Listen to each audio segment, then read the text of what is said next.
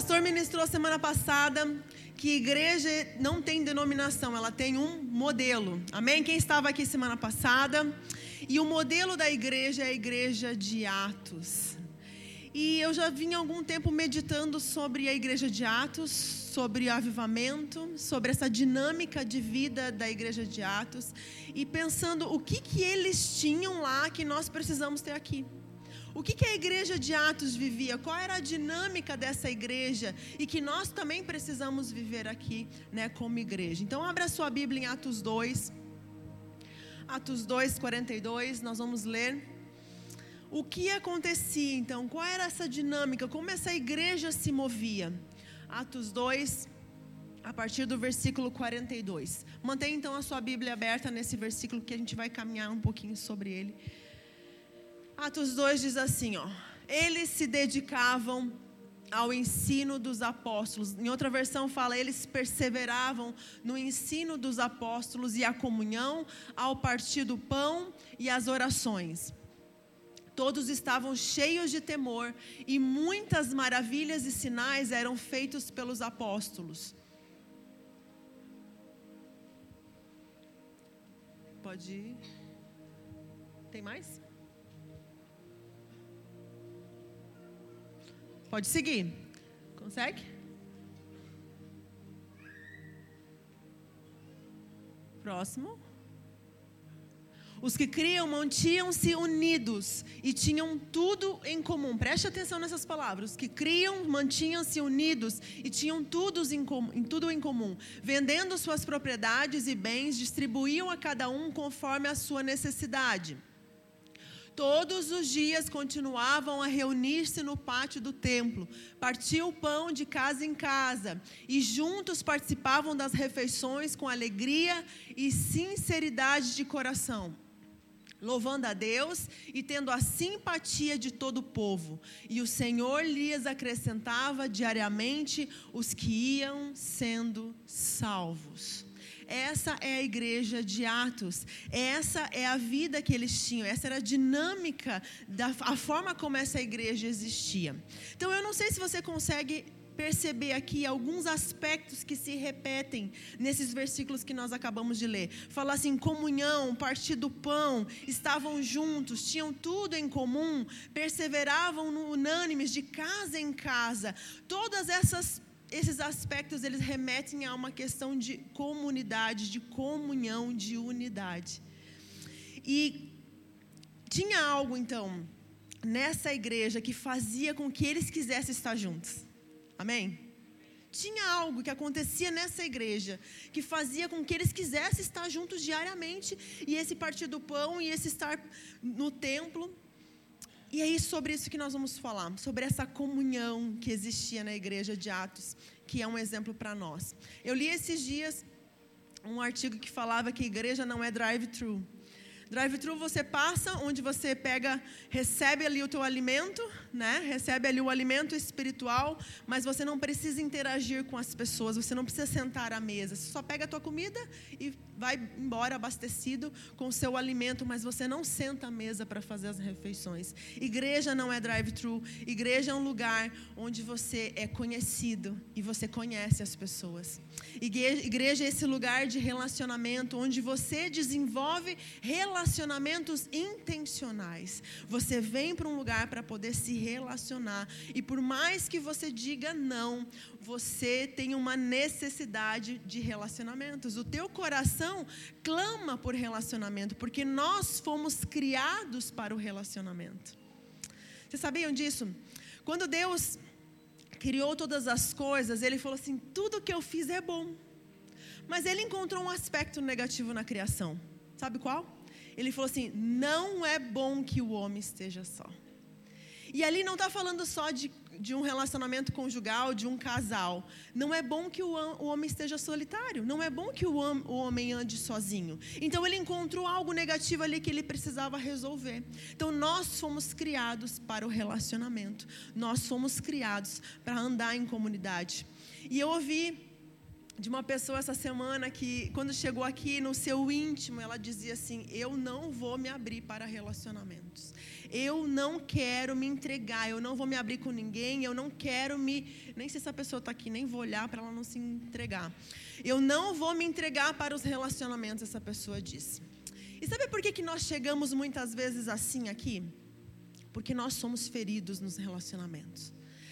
As, as, feridas mais profundas que nós temos na vida vêm de relacionamentos mais próximos a nós. As maiores feridas, as mais profundas, as mais doloridas, elas são frutos de relacionamentos mais próximos. Então, muitas vezes nós chegamos assim, feridos. Mas assim como um relacionamento tem. A pessoa está aqui. Assim. assim. assim como um relacionamento tem o poder de nos ferir os relacionamentos também têm o poder de nos curar. Assim como nós somos feridos nos relacionamentos, nós também somos curados no relacionamento. Quantos aqui foram salvos na comunhão? Quantos aqui um dia se encontraram perdidos? Assim, você se encontrou desesperado, sozinho, sem saída, e veio uma pessoa que te encorajou, que te deu uma palavra de encorajamento, que te ajudou, que te abraçou, que te estendeu a mão, que falou assim: Eu vou orar com você. Quem pode dizer isso? Nós somos salvos no relacionamento. É na comunhão que nós somos salvos. Então, algum de nós um dia já experimentou um tipo de cura no relacionamento, mas também de ferida no relacionamento. Então, o relacionamento ele pode tanto nos curar quanto também nos ferir. Mas a comunhão, ela faz isso. Quando nós conseguimos viver vida na vida, nos permitimos ser tocados e nós tocamos as pessoas. Esse era o projeto de Deus com a igreja. Esse era o projeto de Deus com a igreja. Igreja é para ser esse corpo, porque a vida ela flui do corpo. Na conexão com o corpo não existe, gente, não existe um membro que seja saudável desconectado do corpo. É impossível que um membro seja forte, seja saudável, seja vivo, seja ativo, desconectado do corpo. Isso não existe, é impossível que seja assim. Então o cristianismo ele é acima de tudo sobre relacionamento. O cristianismo é sobre relacionamento. Lá no tabernáculo tinha uma mesa. Lembra da mesa dos pães? Mas nessa mesa não tinha cadeira, porque a ênfase do Antigo Testamento era sobre o trabalho. Os sacerdotes entravam para servir, para trabalhar.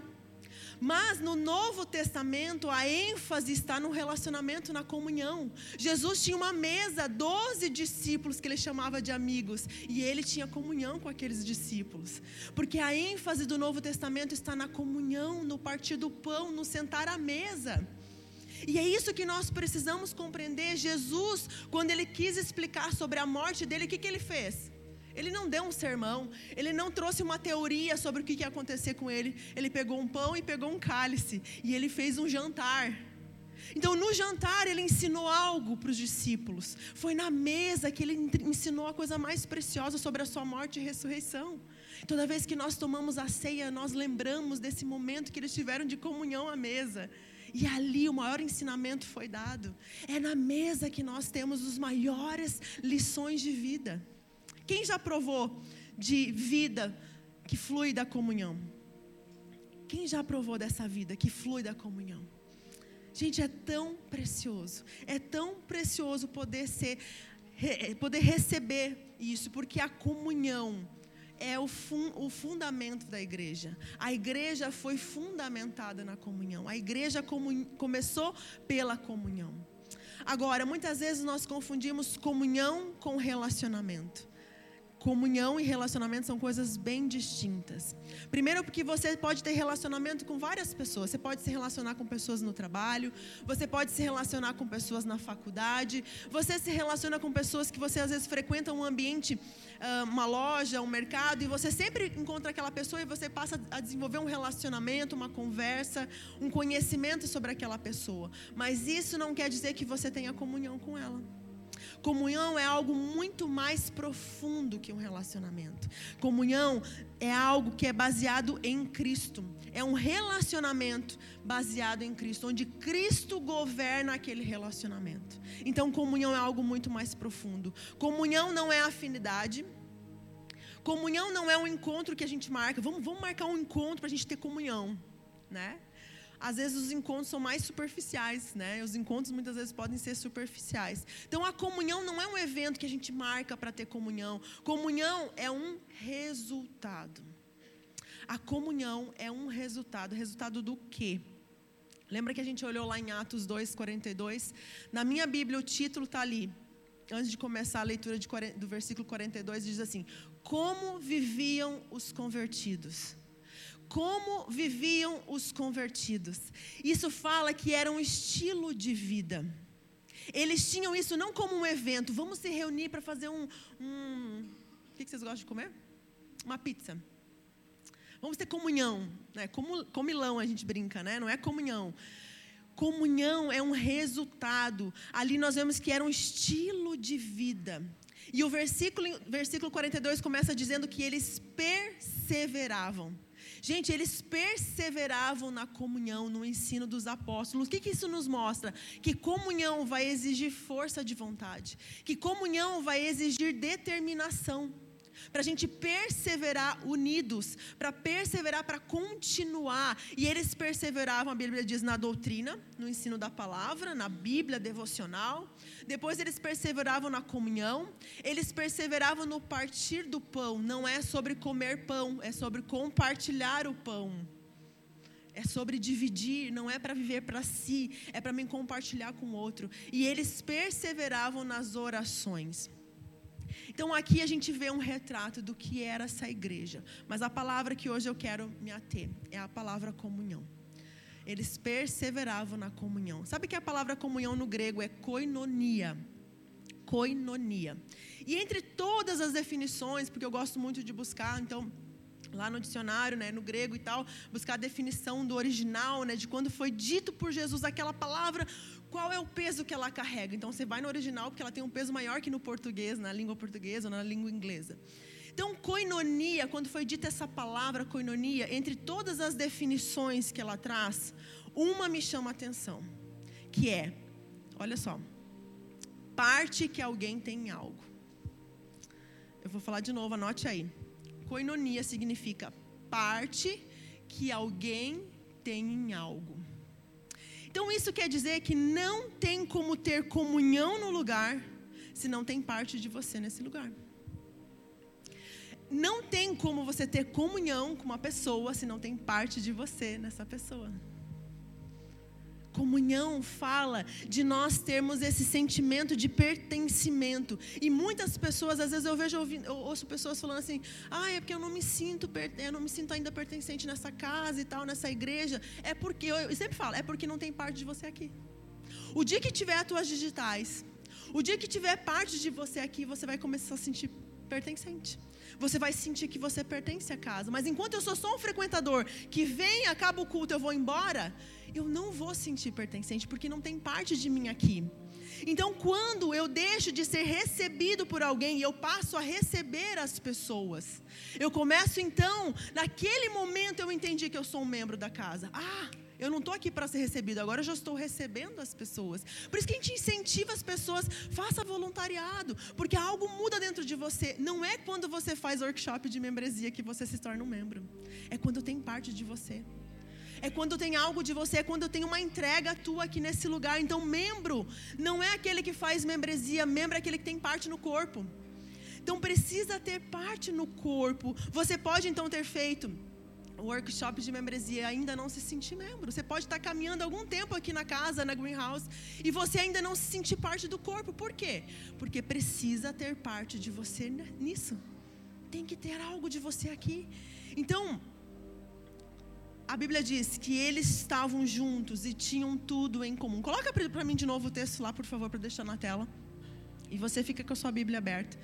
Então o versículo diz assim: estavam juntos e tinham tudo em comum.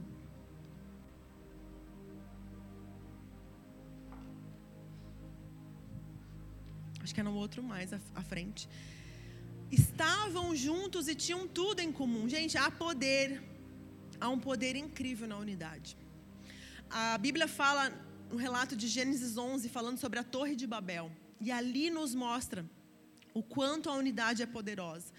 Ali nos mostra que falar uma só língua e ter um propósito, um projeto em comum é algo muito poderoso. Deus falou assim: Nós vamos descer e confundir as línguas, porque eles colocaram algo no coração deles e eles vão conseguir fazer. Porque eles tinham uma mesma linguagem, eles tinham só um modo de pensar, eles tinham um projeto em comum e eles iam conseguir fazer aquilo. Tanto que Deus precisou descer e confundir as línguas. Porque quando há unidade, quando nós colocamos algo, quando nós nos reunimos para fazer algo juntos e nós temos tudo em comum, aquilo vai acontecer aquilo vai sair do papel, aquele projeto vai sair do papel. Por isso nós precisamos alcançar esse lugar de unidade, porque há um poder na unidade. Depois a Bíblia diz que eles vendiam suas propriedades e distribuíam entre todos à medida que tinham necessidade. Gente, comunhão não é comunismo, tá? Não é dividir tudo com todo mundo, né? Tipo assim, eu quem, né, vamos dividir aqui, vamos dividir os meus bens, tá? Não significa isso. Na verdade, aqui a distribuição dos bens não era uma norma da igreja de Atos, tá? Algumas pessoas foram compelidas pelo Espírito Santo a distribuir os seus bens, porque eram pessoas que tinham condições. Mas não era uma norma da igreja de Atos, tanto que Ananias e Safira é, eles retiveram parte do dinheiro da propriedade que eles venderam e Pedro falou assim: Mas não era a tua propriedade? Não era tua? Ninguém pediu para você. Então não era uma norma da igreja de Atos, tá? E a gente sempre, quando falava sobre avivamento, falava: Meu Deus, será que a gente vai ter que ter tudo em comum, vender tudo? A gente vai ficar sem nada? Vamos, a gente deve, uma vez a gente até tentou montar um prédio né, para morar todo mundo junto e ter tudo em comum, mas a ideia não estava casando, a gente não sentiu paz né, de fazer. Mas a gente já chegou a conversar sobre isso. Porque eu falava assim, nossa, a gente vai ter que ter tudo em comum, então vamos morar no mesmo prédio, vamos construir um, né, um, um condomínio, do, do, né, na época não era greenhouse ainda. Então vamos construir um condomínio, vamos morar todo mundo junto, e vamos comer todo mundo junto na mesma mesa e tal, aquelas viagens. Mas não é sobre isso, entende? Não é sobre isso, é sobre essa, essa comunidade que consegue viver. Então, esse desprendimento aconteceu na, na vida de algumas pessoas ali, e isso fez com que a igreja se movesse dessa maneira. Depois fala no templo e de casa em casa. Eles se reuniam diariamente no templo e de casa em casa eles partiam pão. O que, que isso significa? Que igreja é o que acontece de domingo a domingo. Igreja não é aos domingos, igreja é o que acontece de um domingo a outro domingo. Isso é igreja, esse é o mover que nós queremos. Por isso que nós incentivamos vocês a participarem das, dos grupos de conexões. Por isso que nós incentivamos vocês a fazerem cursos. Cadê os curseiros daqui? Os curseiros. Nem sei se. Aê, a galera que faz curso. Por quê? Vamos falar bem sincero para toda a igreja ouvir. Cria ou não cria uma comunhão profunda quem faz curso? Cadê o, cadê, cadê o grupo do Metanoia? Cadê o grupo? Cadê o grupo do Fundamentos? Ah. Tem que animar mais teu grupo aí, Sandré. Ah, é verdade, está muito tempo sem. Mas a gente cria uma conexão, cria, porque a gente não consegue se conectar nos corredores da igreja, acaba o culto, todo mundo, né? Naquele, conversa com um, atende outro, ora com outro, mas nos cursos a gente consegue se conhecer, um conversa com o outro, conhece o outro, e a gente vai se conhecendo ali. É tão especial, por isso que a gente incentiva que a gente viva a igreja além dos cultos de domingo. Amém? Então, partiam pão, depois a Bíblia fala, e eles tomavam refeição. Partiam pão e tomavam as suas refeições. Quantos de vocês já convidou alguém aqui da igreja para tomar um café? Quantos de vocês já fez uma refeição junto? Convidou algum membro, algum irmão aqui da igreja e falou assim: vamos fazer uma refeição juntos? Vamos lá em casa comer alguma coisa? Vamos tomar um café? Quem? Quantos já? Isso é muito importante. Agora, não se engane achando que só o fato de sentar à mesa isso vai ser comunhão, tá? Porque eu já sentei em várias mesas que eu não tive comunhão com as pessoas, sim? Né? A gente senta em algumas mesas e várias mesas. Então, se Cristo não for o centro desse desse momento, então não é comunhão. Cristo precisa ser o centro. Quando nós lemos na igreja de Atos, aqui fala que as refeições eram feitas com alegria e sinceridade de coração, louvando a Deus. Aqui está um diferencial. Não é só simplesmente sentar à mesa e comer alguma coisa juntos. É sobre ter sinceridade nessa mesa. É sobre ter alegria nessa mesa. E é sobre ter louvor a Deus nessa mesa. Se tem alegria, se tem sinceridade de coração, se tem louvor a Deus, então é comunhão. então é comunhão. E é para isso que Deus tem nos chamado. E a pergunta que eu faço é: estamos crescendo em comunhão como igreja? Estamos crescendo em comunhão? Quanto mais maturidade, mais comunhão nós vamos ter. Quanto mais nós crescemos em Deus, crescemos espiritualmente, mais comunhão nós vamos ter. Sabe por quê? Tolerância, perdão, respeito é resultado de quem está crescendo espiritualmente. Porque eu aprendo. Então eu preciso ser muito espiritual para amar o meu irmão. Tem que ser muito espiritual para conseguir amar o meu irmão. Então, como eu me relaciono com o próximo, revela o meu nível de crescimento. Como eu estou me relacionando com o próximo revela o meu nível de crescimento, porque o meu crescimento espiritual é um processo de aprender a amar. Quanto mais eu amo, mais eu revelo a natureza divina. Porque quanto mais, porque Deus é amor. Então, quanto mais eu amo, mais eu me torno participante da natureza divina. Então, conforme eu vou amando, eu vou crescendo espiritualmente. Então, você quer saber se você está crescendo espiritualmente? Faça a seguinte pergunta para você mesmo: Estou mais tolerante? Eu estou sendo uma pessoa mais tolerante? Eu estou perdoando mais rápido? Eu estou conseguindo perdoar mais rápido? Eu estou querendo servir mais? Eu quero servir mais o outro, servir mais a minha casa? E eu estou querendo vir mais para a igreja e não menos? Porque você está querendo ficar vir menos para a igreja quer dizer que você não está crescendo espiritualmente. Ok? Então, a nossa essência, a essência do cristianismo é relacionamento. Muitas pessoas na pandemia, elas acreditaram que poderiam se desenvolver espiritualmente ficando em casa. E sinto lhe informar, isso não é possível.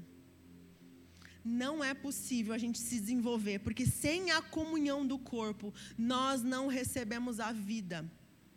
A vida vem do corpo, a vida flui do corpo, porque quem realmente entende igreja briga para estar junto.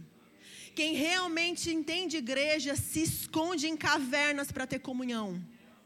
Quem realmente entende igreja, ele coloca em risco a sua vida e a sua liberdade para poder estar com outros irmãos lendo a palavra. Gente, é só olhar para a igreja perseguida, as igrejas na China, em alguns lugares onde realmente o governo pega pesado. As pessoas querem estar juntos. A gente briga para estar junto. O governo bota uma lei lá, não pode se reunir. A gente briga para se reunir. A gente ora para o decreto mudar. Por quê? Porque a gente entende igreja, a gente quer estar junto, é na comunhão que a gente cresce. É na comunhão que nós somos curados. Então, quem entende igreja, realmente vai querer estar sempre junto. Quando você vem na igreja, o que você está sentindo encontra eco. Quando você vem na igreja, aquilo que você está sentindo vai encontrar eco. Eu já perdi a conta de quantas pessoas me relataram assim. Nossa, eu cheguei na igreja e a palavra era para mim. Parecia que o pastor, a pastora sabiam o que eu estava vivendo naquele dia. Quem? Quem já? Alguém aí? Parece que sabia o que eu estava orando, parece que sabia aquilo que eu estava passando naquela semana. Por que, que isso acontece? Porque só o fato de vir à igreja, eu me movimento em direção da resposta. E quando eu faço esse movimento em direção da resposta, ela vem para mim. Eu estava orando em casa, eu chego na igreja, ah, e Deus fala com você? É simples assim. Então, às vezes, pela simples atitude de levantar as mãos, quando o pastor fala, quem quer receber uma oração, levante a sua mão. Isso já destrava muita coisa na tua vida, porque você se abre para receber algo que o corpo está liberando. E a igreja começa a orar e vida começa a fluir do corpo. Então, essas são as decisões que nós precisamos ter. Mas isso não acontece em casa, acontece somente na comunhão. Por quê? que isso não acontece na, nas nossas casas, mas acontece quando nós estamos na comunhão? Porque o corpo foi programado para alimentar o corpo. O corpo está programado para alimentar o corpo. Hoje pela manhã, nós recebemos, nós estamos fazendo no nosso grupo de Ministério de Louvor, a gente tem um devocional por dia. E hoje eu recebi o devocional do Michael, nosso baterista. E ele meditou na palavra e depois ele foi correr. né? Que essa coisa de correr tá virando moda aqui na igreja, né? E daí na corrida, enquanto ele estava correndo, ele tinha meditado na palavra e Deus falou com ele algo assim. Olha que, que interessante. Durante a ele escreveu lá no grupo, né? Durante a corrida natural, o corpo elimina aquilo que não traz benefício ao corpo. Preste atenção. Durante a corrida natural, o corpo elimina aquilo que não traz benefício ao corpo. Da mesma forma, a corrida espiritual faz com que eu elimine dia a dia aquilo que me atrapalha. Olha o texto que o Marcelo trouxe para nós. Nos livrando de tudo que nos atrapalha, corramos a corrida que é, nos é proposta. Nós precisamos, o corpo está programado para eliminar aquilo que atrapalha na corrida. Agora, nós, e o pastor ministrou semana passada, a igreja é movimento. Igreja é movimento. Enquanto eu estou movimentando, eu estou eliminando de, da minha vida tudo aquilo que me não traz saúde para o corpo. Mas precisa haver movimento. Se você ficar parado, salvo, sentado e satisfeito, você vai atrair moscas para a tua vida. Uma pessoa, sabe o que é Beuzebu?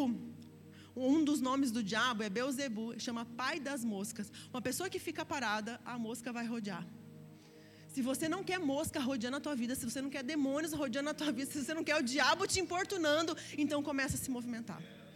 Começa a se movimentar, você precisa estar em movimento. Igreja é movimento. Igreja é perseverança, é dia a dia, é se manter num ritmo que é sustentável. Não é sair aqui numa maratona assim que nem um louco. É os nossos né, treinadores estão aqui que eles vão ensinar é é uma dinâmica de manter aquele ritmo constante até que você chegue ao pódio, até que você receba a coroa, até que você receba aquilo que o Senhor está te propondo. Mas é preciso então haver uma constância, é preciso haver um movimento. Eu pontuei algumas coisas que são obstáculos para a nossa comunhão. Tá? Então, quais são os obstáculos? Nós queremos ter comunhão, nós sabemos que nós devemos viver a comunidade, viver comunhão. A Bíblia fala sobre isso, mas existem algumas coisas que nos impedem de alcançar a comunhão. Primeira delas, feridas nos relacionamentos. As feridas nos relacionamentos, elas são uma das principais os principais obstáculos para a comunhão. Porque eu fui ferida na minha outra igreja. Porque eu fui ferida pela minha liderança antiga. E daí é muito comum, então, que eu me feche quando eu chego na igreja. Recentemente eu ouvi de uma pessoa que chegou aqui e essa pessoa falou com a sua esposa assim: uh, Não, não pode ser verdade tudo isso que eles estão vivendo. Não pode ser verdade. Vamos observar por um tempo para depois a gente tomar uma decisão. não pode ser verdade tudo isso. Não, não pode ser, não. E o tempo passou e ele chegou à conclusão de que na verdade era muito mais do que ele pensava. E eu achei bem interessante isso, porque muitas vezes as frustrações, tá, com a igreja nos leva num primeiro momento nós nos fecharmos. Porque a gente vem com uma bagagem de ferida, a gente vem com uma bagagem de frustração. Ah, mas eu frequentei aquela igreja e, não, e era assim, eu fiquei frustrado. Ah, eles falavam que amava. Pai, Senhor, irmão, eu te amo, meu irmão, eu amo você. E daí na hora do louvor, o ministro mandava abraçar, abraçava, mas a verdade não era isso, eles não viviam isso tudo aí. Então eu chego aqui e falo, ah, esse negócio aí, olha aí, estão sorrindo demais para mim. Aí, ó, já decoraram o meu nome. Isso aí, vou ver quanto tempo vai durar. Isso não vai durar muito tempo, está durando quatro anos, amém? Amém? Então, muitas vezes a gente vem ferido e as frustrações, então, faz com que a gente, então, se feche primeiramente. Primeiro momento a gente vai se fechar. E, gente, entenda bem, eu não estou falando aqui que a nossa igreja é perfeita, tá? Ela não é. Mas essa igreja está em movimento. E porque ela está em movimento, ela está eliminando aquilo que não traz saúde para o corpo. Então nós continuamos em movimento, não somos perfeitos, mas estamos nos movimentando o tempo todo. Então, os valores por isso que a gente faz essa série de valores, porque os valores são os sinais vitais que nós estamos sempre ali observando.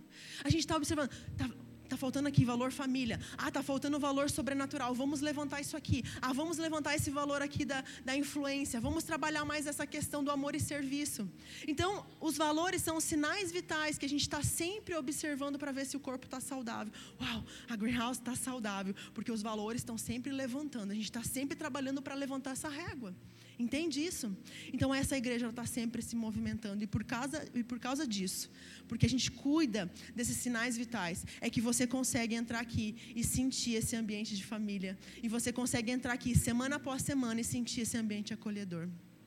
Então, feridas nos relacionamentos vão nos fazer, no primeiro momento, a gente se fechar para a comunhão. Segundo, obstáculo para a comunhão, não ter referencial sadio de família. Então, quando a gente fala assim, ah, a igreja é a família, daí você traz assim, ah, mas minha família era toda disfuncional, então não quero essa família. A primeira coisa que a gente vai fazer é trazer essa referencial que a gente tem. Então, muitos, infelizmente para alguns, o sinônimo de família é disfuncional. É, para alguns, família não era um lugar onde você podia ser você mesmo para alguns, família era um lugar onde você tinha que se proteger o tempo todo. Eu tenho que me proteger, porque daqui a pouco meu pai vai falar uma coisa, o que, que minha mãe vai, vai falar, entende? E a gente então fica se protegendo. Para outros, família não é um lugar que você tem confiança, que você pode ser vulnerável, que você pode realmente confiar, mas é um lugar de traição, de medo, de confusão, de acusação. Então, como que eu vou falar, nossa, igreja é família, se eu tenho todo esse referencial de família, de confusão, de traição, de violência? Então, eu não quero viver família. Então, eu também me fecho, para que eu não quero isso para minha vida. Então, nós precisamos de cura. Nós precisamos de cura para entender que Deus, quando Ele instituiu a igreja, Ele instituiu uma família. Nós temos o mesmo Pai, nós temos o mesmo irmão mais velho, Jesus, nós temos o mesmo guia, o Espírito Santo, e todos nós somos irmãos. Então nós somos uma família. E viver família é o projeto de Deus para as nossas vidas. Então nós precisamos de cura em relação à nossa família terrena. Terceiro obstáculo: não saber se relacionar. Talvez por conta da educação, por conta da cultura, a gente não sabe se relacionar. Tem pessoas que não sabem e precisam aprender a se relacionar. Gente, existem livros que ensinam relacionamento. Porque muitas pessoas não sabem, não foi ensinado sobre como se relacionar. Não foi, não tiveram um, um, ensinamento de como se comportar. E sabe que relacionamento é a parte mais difícil da igreja. Relacionamento é a parte mais difícil da igreja. Porque a gente tem que lidar com todo tipo de pessoa diferente de nós. Daí tem aquelas pessoas que falam demais, aquelas pessoas que falam de menos, aquelas pessoas que são doces no falar, que você fala assim, nossa, é tão bom te ouvir. E tem aquelas pessoas que são ásperas no falar, corte tramontina, né? Corte rápido, né? E daí você fala, uau, mas espera aí, né? Então, tem pessoas que são extremamente organizadas, outras são extremamente desorganizadas. tem pessoas que são atenciosas, outras são desligadas. E aí, como é que eu faço para amar o diferente? Como é que eu faço para conviver, para me relacionar com quem é diferente de mim? Por isso que os relacionamentos é a parte mais difícil do viver igreja. Porque eu tenho que amar aquele que é diferente de mim, eu tenho que aceitar aquele que não pensa como eu, aquele que não é perfeito como eu. Né? Porque a gente acha que a gente é perfeito, que o outro está cheio de defeito, mas eu não vejo os meus, eu só vejo o defeito do outro. Então, essa é uma questão que nós precisamos desenvolver, aprender a nos relacionar. A gente precisa aprender a nos relacionar. E quarto e último obstáculo: não estar aberto para a comunhão. Tem pessoas que simplesmente não estão abertos para a comunhão. Enquanto você não se abrir, você não vai desfrutar do benefício da comunhão. Enquanto você não se abrir, você não vai desfrutar. Então, essa semana foi a semana de ouvir as pessoas, e mais uma pessoa veio e falou para mim algo bem interessante. E ela foi bem vulnerável em falar. Ela falou assim: que quando ela estava aqui, por mais de dois anos ela estava frequentando a casa, ela não enxergava e ela não entendia os valores. Mas quando ela saiu e foi para uma outra igreja, então foi que ela foi ver o que ela estava perdendo, o que ela não estava dando valor. Nossa, eu achei muito interessante o que ela falou. E ela falou assim: hoje eu estou decidida a entrar de cabeça. Então ela falou assim: foi dois anos que eu perdi. E eu tenho vontade de chegar para as pessoas, ela falou assim, e chacoalhar essas pessoas e falar: vocês estão perdendo isso, você não está enxergando. Hoje eu consigo enxergar o que eu não enxergava antes. Mas ela precisou sair desse ambiente e ver que, peraí, uau, o que eu tenho aqui é muito melhor. E começou então a dar valor. Porque, gente, não adianta você vir aqui e olhar o rio da cultura. Muitas pessoas vêm aqui e olham e falam assim: nossa, vamos olhar só meus pés, né? Vou só dar uma olhadinha nos pés. E não é quando você mergulha no rio que você passa a entender, que você passa a fazer parte do rio, e aí você passa a entender a cultura. Você não precisa mais fazer força, ele te leva quando você se rende. Então, viver essa cultura da casa, viver esses valores que a gente ministra aqui, que a gente vive aqui como estilo de vida, é quando você decide se render. Porque enquanto você está fechado para a comunhão, quando você está fechado para viver esses valores, você não consegue desfrutar deles. Então é preciso haver um desprendimento. Você precisa se abrir para viver esse rio. Então não existe relacionamento com Deus sem relacionamento com o próximo. A gente tem muitos obstáculos para trabalhar. A gente precisa entender esses obstáculos e vencer cada um deles, porque eles vão nos impedir de nos relacionarmos com Deus e com o próximo. Muitas vezes a gente fala assim: "Não, mas eu vou eu, eu vou desenvolver meu relacionamento com Deus, eu não preciso me relacionar com o próximo. Eu só preciso estar bem com Deus". Mentira. Mentira. Porque a cruz, ela nos aponta para um relacionamento na vertical e um relacionamento na horizontal. Jesus, ele morre de braços abertos porque ele queria unir a todos. E ali está a maior demonstração de que igreja é essa comunhão. É onde ele acolhe a todos, onde ele abraça a todos. Então não adianta falar assim, ah, eu não vou só resolver minha comunhão aqui com Deus. Você precisa resolver a comunhão aqui com o próximo também. Porque esse é o significado do cristianismo. A cruz, ela aponta para esses dois relacionamentos. Ame a Deus acima de todas as coisas e o teu próximo como a ti mesmo. Esse é o, é o resumo dos mandamentos. Olha lá que diz esses dois versículos. Então, gente, não é completo se você só amar a Deus. Não é completo. Se o teu coração clama porque você quer mais amor por Deus, você tem esse coração que você clama e fala: Deus, eu quero amar mais o Senhor. Amém? Teu coração clama por amar mais a Deus? Então, automaticamente, ele tem que clamar por mais comunhão com o próximo. Não tem como eu clamar por mais amor por Deus se o meu coração não clama por mais comunhão com o meu irmão. Isso não existe. Olha o que diz esses versículos aqui.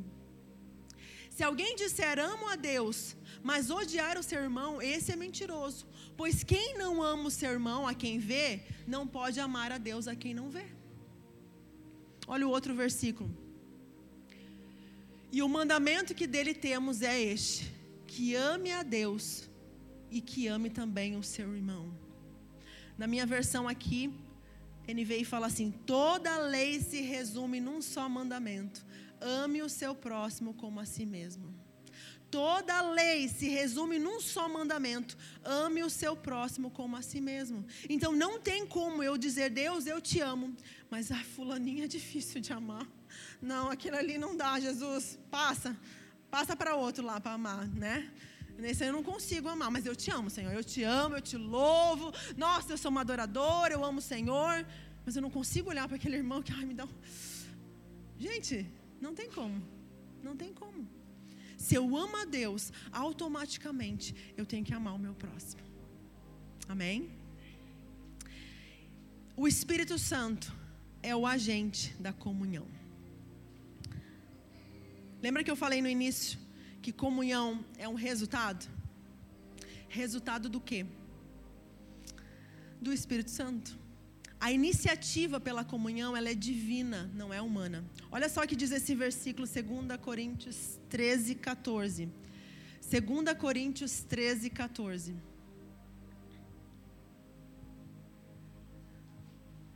Segunda Coríntios 13, 14 diz assim, ó, que a graça do nosso Senhor Jesus Cristo, o amor de Deus e a comunhão do Espírito Santo sejam com todos vocês. Eu vou repetir. Que a graça do nosso Senhor Jesus Cristo, o amor de Deus e a comunhão do Espírito Santo estejam com vocês. Graça e verdade veio a nós através de Jesus Cristo. Ele cumpriu toda a lei. Então, através de Jesus, nós temos graça. Amor vem do Pai. Ele é o Pai, ele é, o, ele é amor. O amor vem do Pai. Mas a comunhão nós aprendemos com o Espírito Santo. Sabe que na família, quando a gente fala sobre é, famílias saudáveis, no curso que a gente vai ter agora, a gente fala sobre essa questão do, da, da, da, da estrutura da família. Numa família, Jesus é a figura do filho. O Deus é a figura do pai. E o Espírito Santo é a figura da mãe. Olha só que interessante, é o Espírito Santo que traz essa questão da comunhão, porque é a mãe que ensina o filho o relacionamento. É a mãe que ensina o filho, ó, oh, você dá bom dia, você faz isso, ó, você é, divide o teu lanchinho com o teu amiguinho. É a mãe que ensina a criança a se relacionar. É o Espírito Santo que nos ensina no relacionamento, que nos ensina a comunhão. Lá em casa, quando o Lucas e a Emily brigam, eu falo assim, ó, pode abraçar o teu irmão, pode pedir perdão um para o outro, e às vezes eu falo assim, ó, e ainda encontra três qualidades para dizer um para o outro aí. Pode dizer aí, três qualidades você vê Ah, mas que ele é muito chato, blá, blá, blá, é porque ele entrou no meu quarto. Tá, então tá, ele fez tudo isso, ok. Tá chateado, ok. Mas agora vamos pedir perdão um para o outro. Eles pedem perdão. Agora encontra três qualidades para você dizer para ele. Ai, eles ficam loucos, né?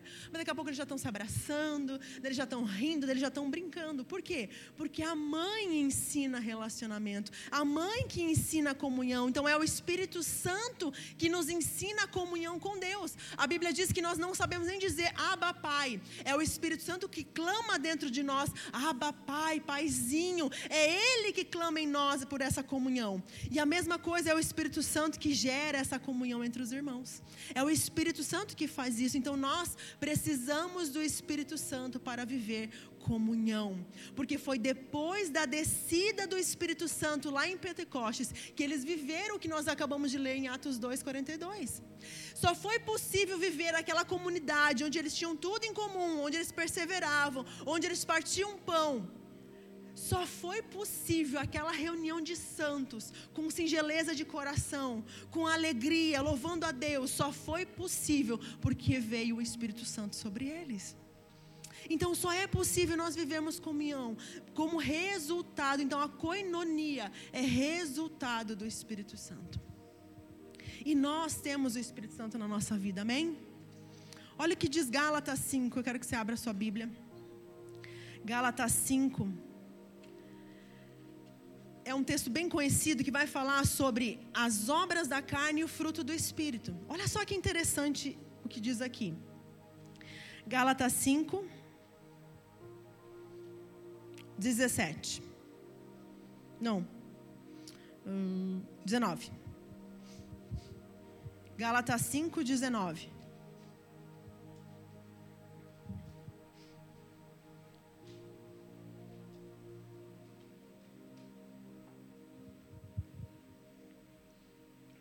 Ora, as obras da carne são conhecidas: imoralidade sexual, impureza, libertinagem, idolatria, feitiçarias, inimizades, rixas, ciúmes, iras, discórdias, divisões, facções, invejas, bebedeiras, orgias e coisas semelhantes a essa. Declaro a vocês, como já os preveni, que os que praticam tais coisas não herdarão o reino de Deus. E depois ele fala: Mas o fruto do Espírito é amor, alegria, paz, longanimidade, benignidade, bondade, fidelidade, mansidão e domínio próprio. Contra essas coisas não há lei. E os que são de Cristo Jesus crucificaram a carne com suas paixões e os seus desejos. Então, olha aqui, gente: ódio, discórdia, ciúmes, ira, egoísmo, divisões são obras da carne que separam as pessoas. Sim ou não? Separa as pessoas, mas do fruto do Espírito é amor, alegria, paz, longanimidade, benignidade, bondade, fidelidade, mansidão, domínio próprio. Todas essas coisas aqui, tudo isso aqui eu preciso para viver comunhão. Eu preciso de paz. Eu preciso de mansidão para viver comunhão. Eu preciso de longanimidade, isto é, eu tenho que ser paciente, longânimo, tardio em irar-se. Quando eu vejo alguma coisa que alguma pessoa fez errado, eu preciso respirar fundo e, e ser tardio em irar-se. tudo isso eu preciso. Então eu preciso do Espírito Santo para viver comunhão, para manifestar o fruto. Então toda vez que eu digo não para as obras da carne, frutifique em mim o fruto do Espírito. Toda vez que eu nego a minha carne, que eu crucifico a minha carne, como nós lemos ali, e os que são de Cristo Jesus crucificaram a carne. Quando eu crucifico a minha carne, o meu eu, então eu dou lugar para o Espírito Santo agir. E quando o Espírito Santo age através de mim, ele manifesta os seus frutos, que é amor, que é paz, que é bondade, que é fidelidade. E com esse fruto eu consigo me relacionar com o meu próximo. Com esse fruto eu consigo então ter comunhão com as pessoas. Então eu começo amando a Deus. Eu começo então amando a Deus. E eu amo tanto a Deus. Eu amo tanto a Deus. Eu tenho tanto amor de Deus dentro de mim. Que já não tem mais espaço para o meu eu. E quando não tem espaço para o meu eu, aí eu consigo viver comunhão. Eu não vou conseguir viver comunhão enquanto eu não tiver crucificado o meu eu. Enquanto a minha carne não for crucificada, porque enquanto eu quero os meus direitos, enquanto eu quero que as coisas sejam feitas do meu jeito, enquanto eu quero os meus desejos sejam correspondidos, eu não consigo viver comunhão.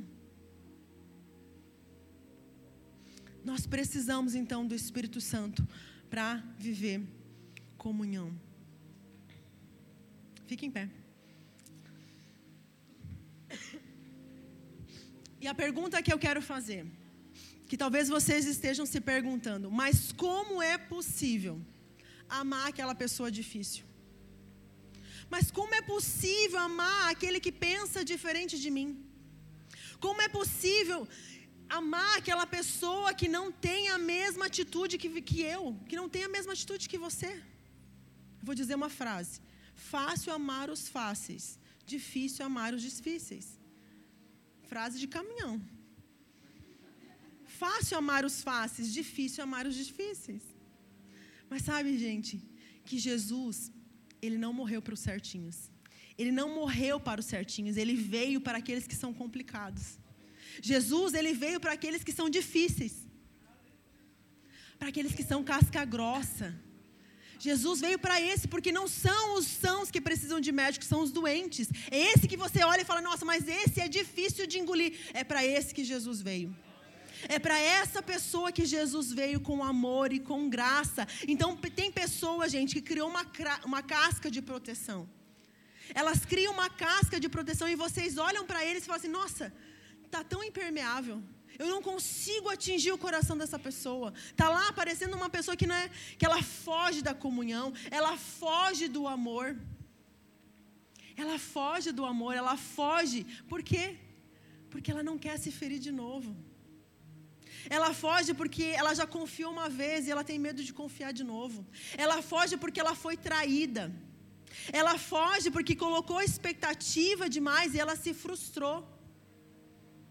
Ela foge porque ela tem medo de se relacionar mais uma vez. Elas não, elas parece que elas não demonstram, eu não preciso de comunhão com ninguém. Eu me viro bem sozinho, eu dou um jeito na, na minha vida. Mas dentro delas tem um grito. Elas gritam por comunhão, tem um pedido de socorro, por favor, me olha, me vê, me abraça, fala comigo. Vocês estão me vendo aqui?